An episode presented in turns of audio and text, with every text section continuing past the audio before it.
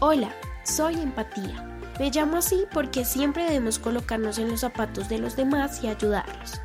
Sean bienvenidos al podcast Consumo Consciente.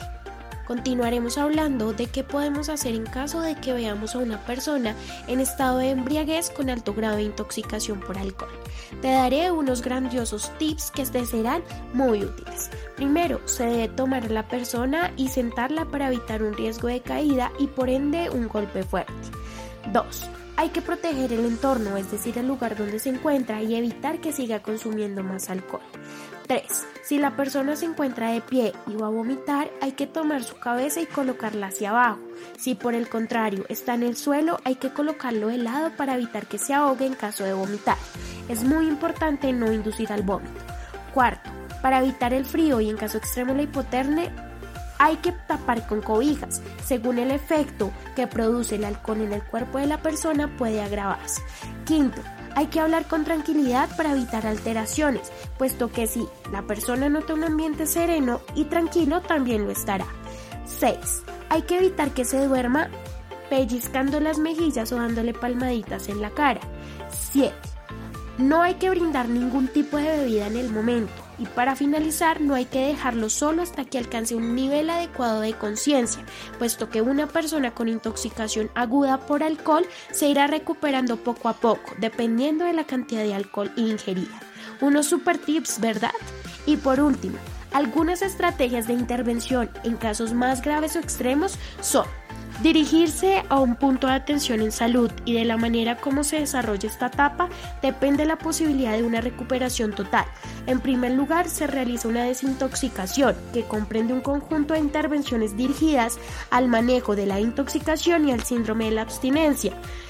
El síndrome de abstinencia es cuando las personas dejan de consumir el alcohol, generan unos síntomas relacionados con la fatiga, la sudoración, el cansancio, la depresión, entre otros.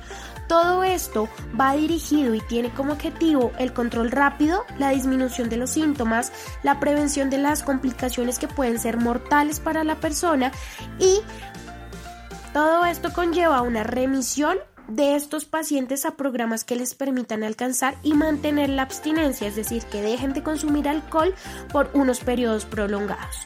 La implementación de esta medida requiere una evaluación diaria de la persona, por lo menos durante los primeros siete días siguientes a la suspensión del consumo, por lo que se recomienda que se aplique en un contexto hospitalario.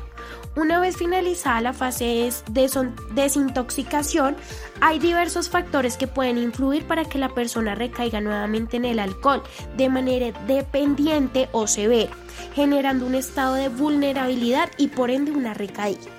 Se ha comprobado que si no hay una intervención adecuada para estas personas, ellos pueden recaer muy fácilmente en los días posteriores.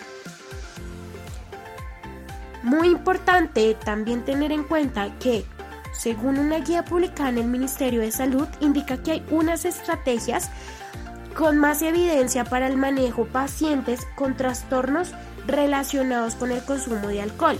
Estos se clasifican en una entrevista motivacional, la terapia de facilitación o de 12 pasos y la terapia cognito-conductual. Un estudio que se realizó comparó los tres tratamientos e indicó que tienen efectos favorables sobre el control del consumo y el mantenimiento de la abstinencia. Teniendo en cuenta que esto el, lo indica el profesional de salud dependiendo del caso de cada persona.